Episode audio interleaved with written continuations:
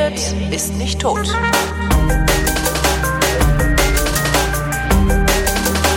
Willkommen zum Geschichtsunterricht einer Koproduktion von Vrindt und D-Radio Wissen und von D-Radio Wissen wie immer dabei der Matthias von Hellfeld. Hallo Matthias.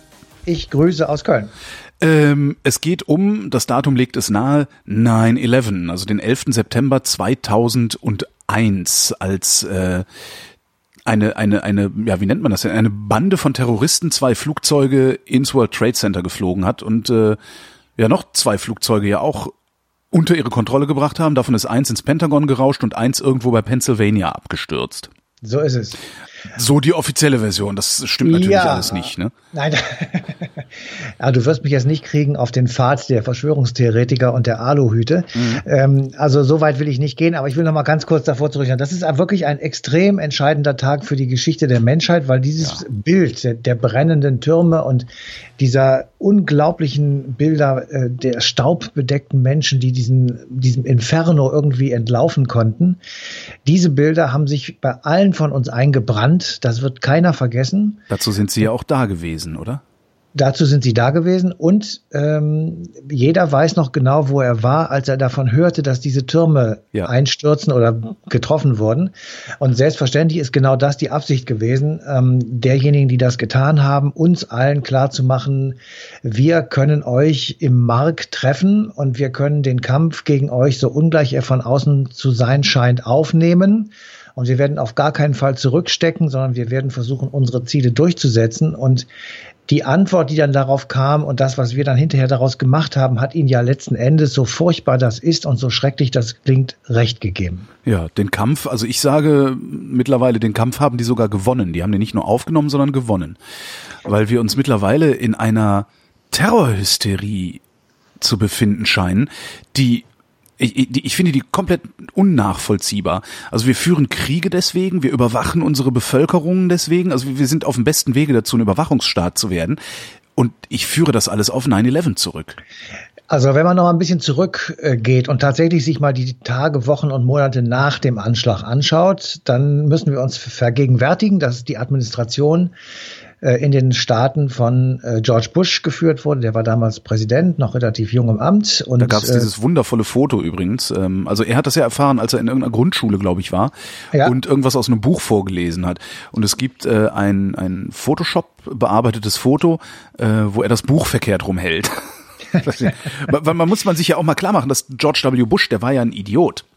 Und alle haben sich über den lustig gemacht weltweit. Es gab eine Webseite, die hieß The George W. Bush Dyslexicon, mhm. weil der halt nur Quatsch geredet hat. Und mhm. Schlag 9-11 war das vorbei. Da hat niemand mehr über George Bush gelacht. Ja, also äh, das ist jetzt viel auf einmal. Ich würde es gerne noch mal ganz kurz. Ja, du, du, nein, nein, du auf, alles, du, du redest. Nein, nein, ist alles, alles gut. Ähm, also fangen wir noch mal an, dieser Anschlag selber. Also er hat tatsächlich äh, ein, schrecklichste Folgen nach sich gezogen. Die hast du zum Teil jetzt schon angesprochen. Ähm, es war tatsächlich natürlich auch beabsichtigt, uns vorzuführen, uns zu sagen, wie verwundbar wir sind und wie wenig machtvoll diese Vereinigten Staaten letzten Endes sind gegen solche Anschläge schon überhaupt nicht. Und der Krieg und die Kriege Kriege und die Auseinandersetzungen, die da, sich daran anschlossen bis zum heutigen Tage, sind ja alle ungewinnbar. Das ja. ist ja alles Unfug. Und äh, wir äh, verschlimmern die Sache äh, letzten Endes jeden Tag. Aber ich würde nicht sagen, dass die anderen dann gewonnen haben, weil sie leiden darunter natürlich wie Bolle.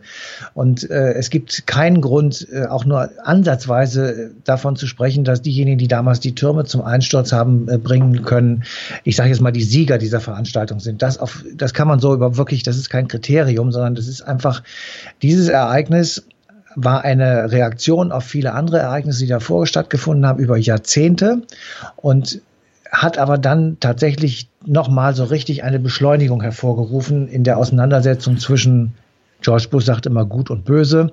Das hat auch schon Ronald Reagan gesagt. Also die ähm, Achse des Bösen und die ganzen Geschichten, die man dann so hörte, also da ist sehr viel Drive reingekommen und eben zum Unheil der Menschen sowohl auf unserer Seite wie auch auf der anderen Seite. Also Gewinner gibt es nicht, sondern eigentlich wirklich nur Verlierer. Und der Tag selber, ähm, von dem ich ja gerade sagte, dass vermutlich jedenfalls jeder noch weiß, wo er sich damals aufgehalten hat, als er die Nachricht erfahren hat. Ähm, der Tag selber wird vermutlich von Historikern in einigen Jahrzehnten als ähm, The Day of No Return oder sowas bezeichnet werden, weil äh, tatsächlich sich seitdem die, die Gegensätze so verhärtet und so verkantet haben, ja.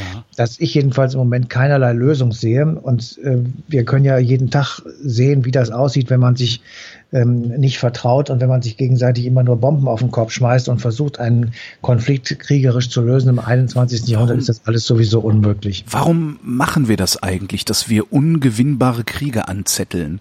Haben äh, wir, wir noch so, so ein falsches Bild von Krieg, was irgendwie aus dem Mittelalter stammt in unseren Köpfen? Naja, vielleicht wollen wir auf der einen Seite Macht demonstrieren, Hegemonialmacht demonstrieren, den Leuten sagen, äh, wenn irgendwo auf der Welt jemand mächtig ist, dann sind wir das. Seht mal her, wie toll wir das alles können. Wir haben ähm, das im Übrigen nicht nur auf unserer Seite zu sehen, sondern auch auf russischer, also so, ich sag mal, auf der ähm, nicht zum westlichen Bündnis gehörenden Seite. Mhm. Und insofern ähm, muss man da mit den Argumentationen so ein bisschen auch differenziert bleiben. Ähm, wir selber, jetzt wir Deutschen, sage ich mal, halten uns da ja äh, vornehm zurück, damenhaft sozusagen, aber natürlich sind wir in, inhaltlich und ideologisch dabei und äh, wir werden immer weiter in diesen ganzen Konflikt hineingezogen, der natürlich jetzt nicht nur ausschließlich auf den 9-11 äh, zurückzuführen ist, aber auf viele Dinge, die eben danach passiert sind. Nur die Chinesen, ne? die, die, die, die andere Supermacht, die, die halten sich komplett zurück. Ja, aber wir halten uns ja auch zurück, äh, wenn es irgendwo in Kambodscha kracht. Also das ja. ist äh, einfach, das ist nicht unsere Hemisphäre und das interessiert uns nicht und das ist für die Chinesen viel zu weit weg. Ähm, letzten Endes könnte es aber auch durchaus sein, obwohl ich da mich jetzt auf wirklich äh, unsicheres Terrain begebe, was mich angeht. Ich habe keine richtige Ahnung, inwieweit die da nicht auch irgendjemanden unterstützen mit äh, Geld und Waffen vielleicht mhm. oder Material. Also das äh, steht jetzt nicht in meinem äh, Überblick drin und insofern bin ich da mal vorsichtig. Aber was uns angeht, ähm, müssen wir einfach tatsächlich vergegenwärtigen, wir machen ungewinnbare Kriege, wir führen sie mit, mit Härte und Vehemenz und wundern uns, dass wir dadurch nur noch Flüchtlinge produzieren. Wir wundern uns, dass äh, die Welt destabilisiert wird und wir im Grunde genommen äh, so viele Konflikte gleichzeitig haben, die alleine für sich genommen schon alle extrem kompliziert sind dass wir möglicherweise einfach daran scheitern werden, diese vielen Konflikte gleichzeitig oder parallel zu lösen mhm. und dass dann eben irgendwann an irgendeinem völlig belanglosen Konflikt möglicherweise sich die ganze Sache tatsächlich entzündet und wir dann dastehen und sagen, wie ist das jetzt eigentlich passiert? Deswegen ähm, sind die ganzen 15 Jahre, 16 Jahre des 21. Jahrhunderts eben durch diesen einen verfluchten Anschlag, ich sag mal, extrem auch gekennzeichnet. Ja. Und ähm, es Insofern, ist im Grunde das stärkste Bild, an das ich mich überhaupt ja, nur erinnern kann. Genau. Nach der Challenger-Katastrophe, interessanterweise. Ja, das ist tatsächlich so. Äh, für die etwas Älteren wäre da vielleicht noch Kim Phuc zu nennen. Das ist das ja. Napa-Mädchen aus, Viet aus Vietnam. Ähm, vielleicht auch noch das Attentat auf Kennedy. Aber das sind so unsere überschaubaren Zeiten sozusagen, ja. die wir zurückerinnern können. Äh, das ist aber, ich würde auch sagen, dass 9-11 das stärkste Symbol ist, weil es eben so furchtbare Konsequenzen hat. Und ich glaube auch nicht, dass diejenigen, die das nun zu verantworten haben, äh, wirklich wussten, was sie da taten, tatsächlich. Ähm, ich glaube, die, die, wollten tatsächlich nur zeigen, dass auch sie mächtig sind und dass auch sie so etwas tun können und dass auch sie ich sage jetzt mal, im Kern äh, des westlichen Systems ähm, Unheil anrichten können, also in der stärksten Verteidigungsmacht, sprich im Pentagon, in der stärksten Wirtschaftsmacht, sprich im World Trade Center.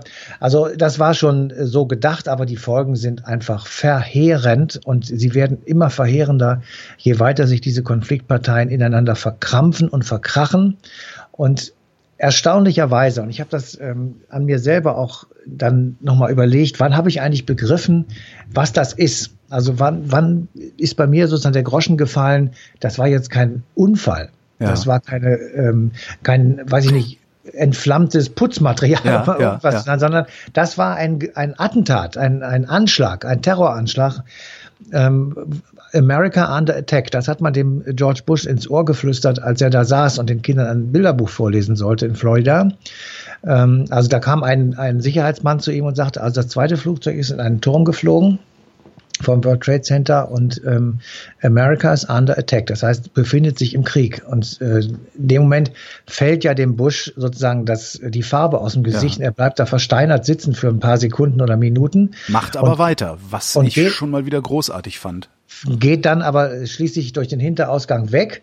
Und dann hieß es eine lange Zeit, er würde also äh, nun schnurschnacks ähm, nach Washington zurückfliegen, was nicht stimmt. Er, er flog mit der Air Force One ähm, stundenlang am Himmel herum, ähm, der eigens für ihn komplett abgesperrt war. Es gab kein Flugzeug mehr am amerikanischen Himmel außer der Air Force One. Man traute sich nicht mit ihm zu landen irgendwo, weil man nicht genau wusste, was nun noch alles kommen würde. Also das war schon wirklich eine extrem dramatische Situation und wir in Deutschland kriegten das mit ähm, über Fernsehen und Radio natürlich. Und ähm, ich habe oder wir haben für diese Sendung äh, überlegt, wer ist sozusagen das Gesicht und wer ist die Stimme, die uns das damals äh, übermittelt hat. Und das war, wie ich finde, Klaus Kleber, der heute das ähm, ähm, im ZDF macht und das Heute-Journal moderiert, äh, war ja damals äh, Korrespondent für die ARD in Washington und der hat stundenlang, hätte ich beinahe gesagt, äh, mit Uli Wickert und äh, anderen Kollegen live im deutschen Fernsehen über diese Ereignisse berichtet und er hat uns erzählt im Gespräch, äh, wie furchtbar stressig das war und wie schrecklich, weil er im Grunde genommen seinen Beruf genommen hat, um die Sache zu verdrängen. Also man kann in seinem, in unserem Beruf Journalismus kann man einfach dadurch, dass man unglaublich viel produzieren muss in solchen ja. Tagen und unter hohem Stress arbeiten muss, kann man das äh, Ganze sozusagen vergessen. Aber er hat uns dann auch gesteckt und gesagt, er hatte eben auch Angst und Sorge äh, um seine Familie. Ich hatte Angst darum, wo ist meine Familie in diesem Moment. Es war mir wichtig, die anzurufen äh, und zu sagen, hier ist alles okay. Und ich habe dann ähm, zwei, drei Stunden später bin ich mal vor die Tür gegangen vom Studio. Äh, das liegt an einer Hauptdurchfahrtsstraße durch die quasi Altstadt von Washington äh, in Georgetown, eine sechsspurige Straße. Und da, die war völlig zugeparkt mit Autos. In jedem Auto ein Mensch leichenblass am Steuerrad, konnte nicht fahren, weil die Kreuzungen völlig verstopft waren. Und denen hatte die Regierung gesagt, fahrt bitte nach Hause, wenn ihr nicht für die Kriegsanstrengungen notwendig seid, weil eure Regierung nicht garantieren kann, dass euer Ministerium, euer Bürogebäude nicht das nächste Angriffsziel ist. Denn es waren ja noch Flugzeuge in der Luft und man konnte nicht mehr sicher sagen, war das ein Zivilflugzeug oder war auch das eine Waffe. Ja, und unter dieser Situation äh, hat er berichtet und haben natürlich viele andere Kollegen auch berichtet und haben uns versucht, diesen, diesen Wahnsinn irgendwie näher zu bringen. Und ähm, es sind sehr viele Informationen in den ersten Tagen rübergekommen oder auch in den ersten Stunden, äh, die dann ich will es jetzt mal etwas übertrieben sagen, so eine Art Grundlage auch gegeben haben dafür, dass eben viele Leute gesagt haben, wie uns das hinterher erklärt worden ist, was da passiert ist. Ja, ja. das kann so nicht gewesen sein. Ja.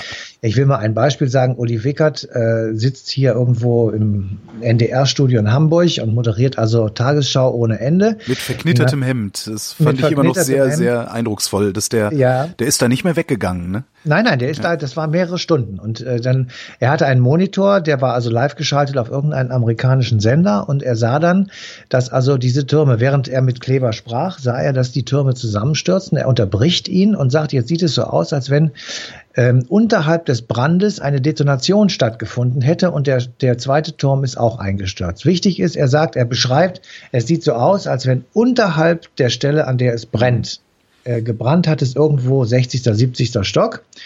Also unterhalb des 60. oder 70. Stockes, wo das Flugzeug hineingeknallt ist, da sei also eine Detonation gewesen, so sähe das aus. Und daraufhin sei dieses ganze Ding zusammengekracht. Und das ist so der Startschuss, ähm, naja, für die Aluhüte und Verschwörungstheoretiker, die wir so hier in der Welt haben und die natürlich 9-11 als ein gefundenes Fressen äh, betrachten. Allein in meinem Bücherschrank, der relativ umfangreich ist, zwar aber dennoch stehen drei oder vier Bücher, äh, die also 9-11 die Wahrheit und ähnliches heißen und die mir klar machen, das kann alles so nicht gewesen sein. Und wenn man das liest, dann klingt das alles ziemlich ähm, überzeugend und logisch und begründet. Es, ähm, es, es ist natürlich auch, ähm, ich, und ich nehme mich da gar nicht aus, ich habe das auch in den ersten Tagen danach habe ich auch gedacht, sag mal, was haben die Amis denn da für, für, für eine Nummer inszeniert? Sind die wahnsinnig geworden? Weil man sich natürlich auch in unserer ja, westlichen ja. Arroganz überhaupt nicht vorstellen will, dass so etwas passieren kann, weil wir ja, wir überwachen ja unseren Luftraum. Da kann ja gar nicht sein, dass da irgendwie zwei Flugzeuge ja. einfach mal hergenommen werden und so.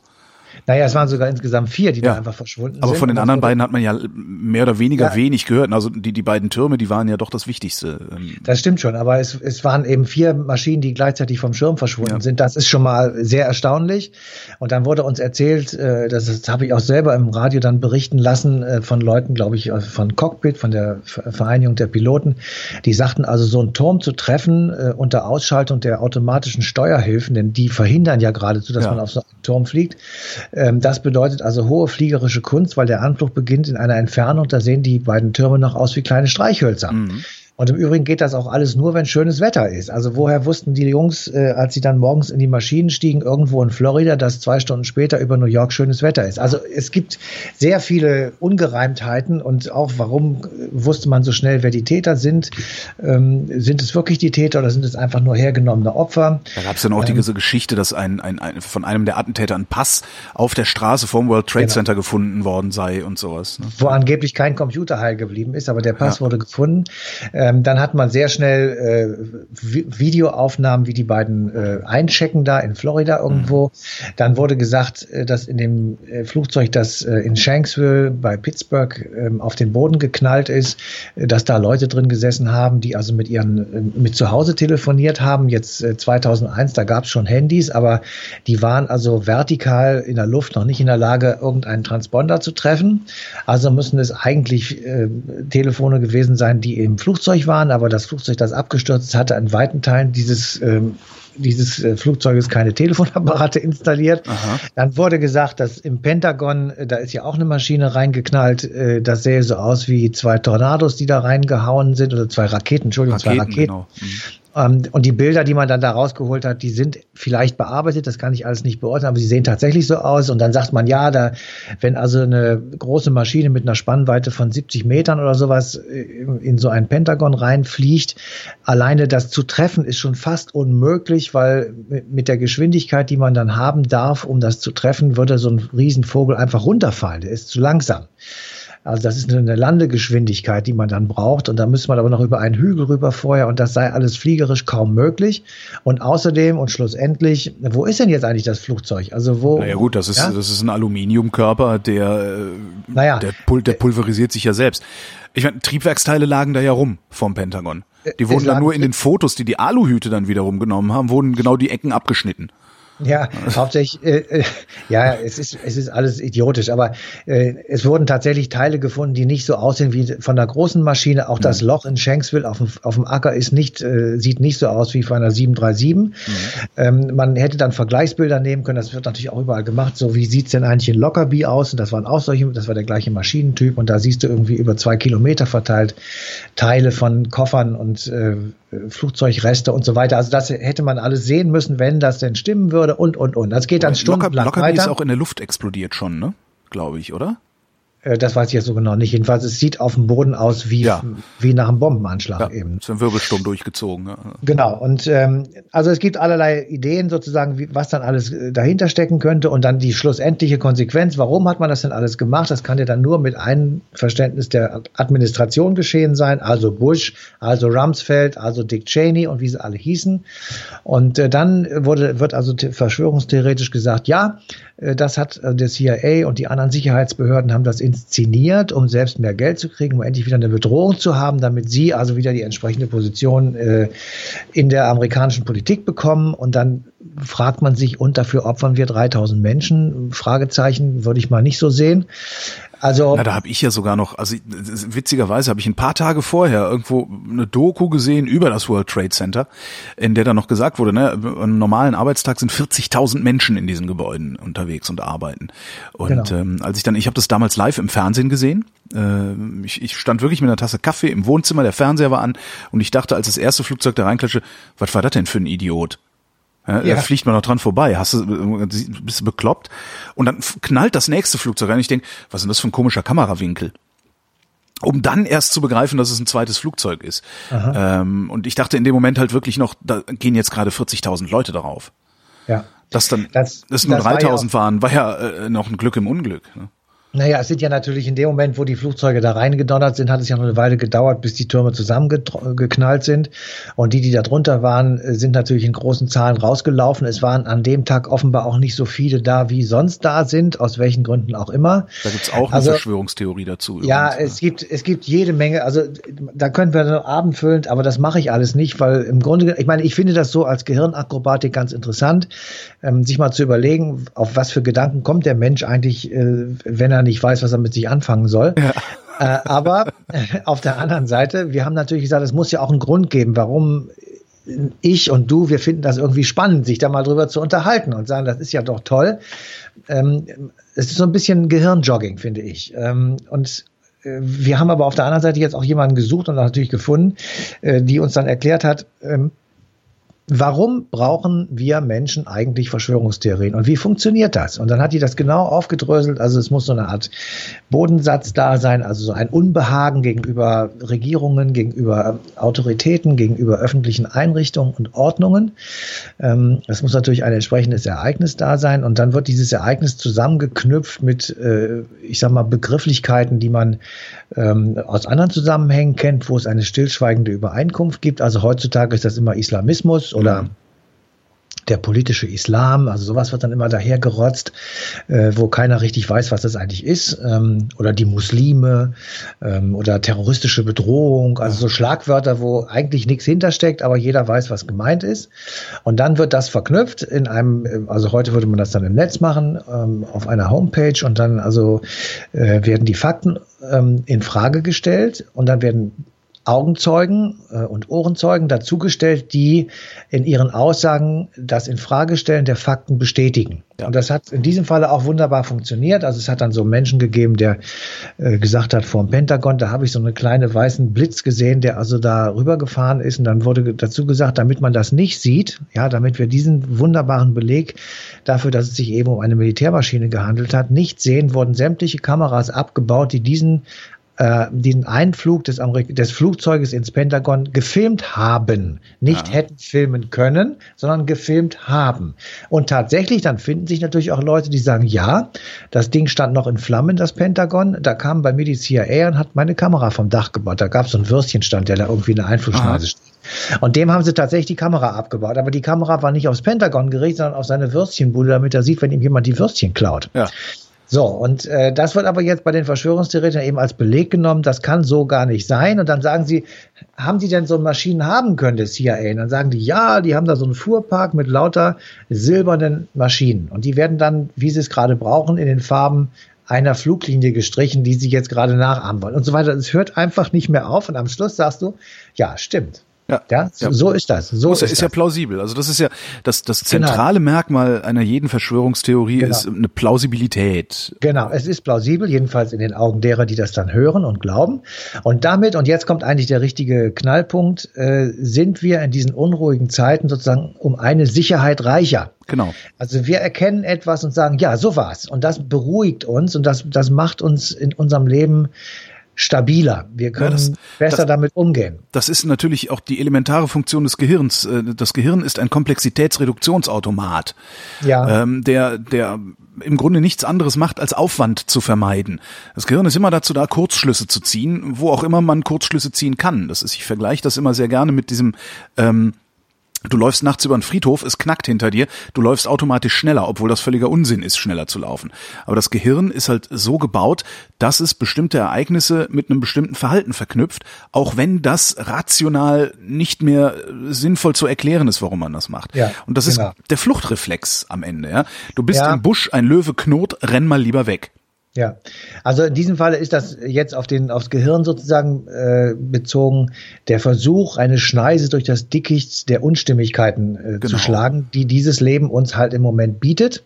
Und äh, wenn du das vergleichst mit, ich sag mal vor 30 Jahren, da war es auch schwierig, da gab es auch riesige Probleme, aber das war alles überschaubar, jedenfalls so in unserer Sicht von heute auf die Zeit damals. Na, die Informationen ja. kamen ja auch langsamer.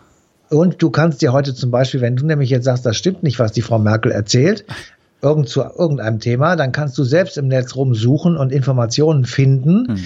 die dem sozusagen widersprechen, was Frau Merkel sagt. Und schon hast du die Möglichkeit, ihr also entsprechendes Paroli zu bieten.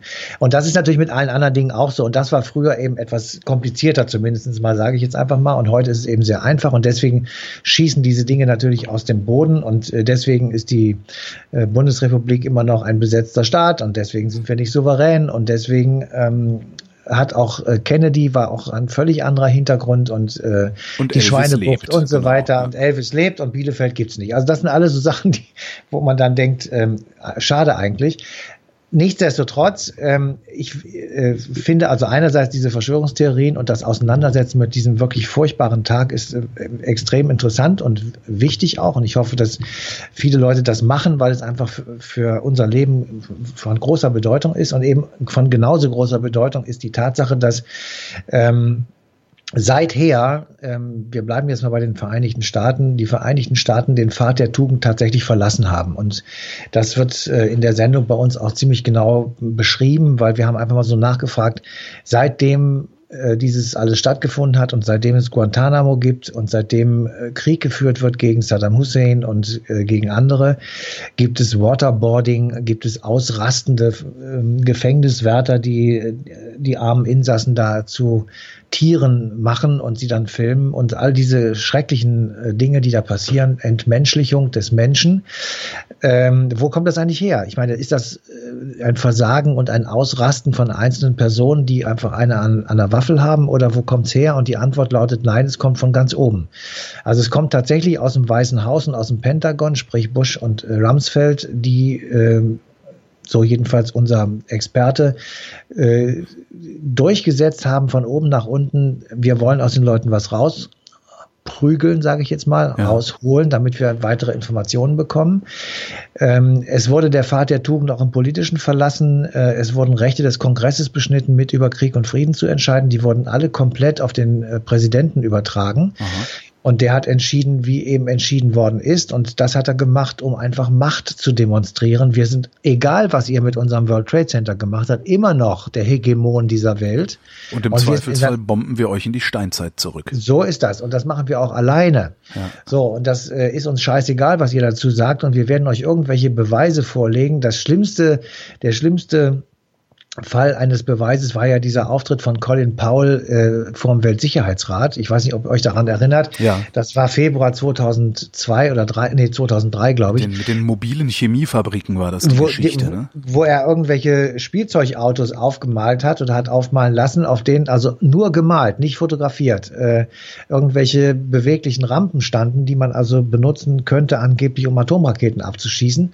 Und die, die, die, er ist ausgelacht worden. Ja, er ist einfach schlicht ausgelacht gemacht worden. Der französische Außenminister hat ihm eine gewaltige Gegenrede gehalten und hat Standing Ovations bekommen. Joschka der, Fischer, uh, I'm sorry, but I'm sorry, but I'm not convinced. So ja. ist das. Das war auf der Münchner Sicherheitskonferenz ah. drei Tage später. Und ähm, er hat gesagt, ich, ich kann nicht vor meine Leute treten und ihnen sagen, wir ziehen in den, in, in, in den Irak, weil ich eben nicht überzeugt bin von deinen Argumenten. I'm not convinced, my friend. So, und äh, da begann ja auch der große Bruch zwischen äh, den Amerikanern und uns. Und Colin Powell bedauert diesen Auftritt sehr. Der hat das, äh, hat sich entschuldigt und hat gesagt, es war alles furchtbar und schrecklich.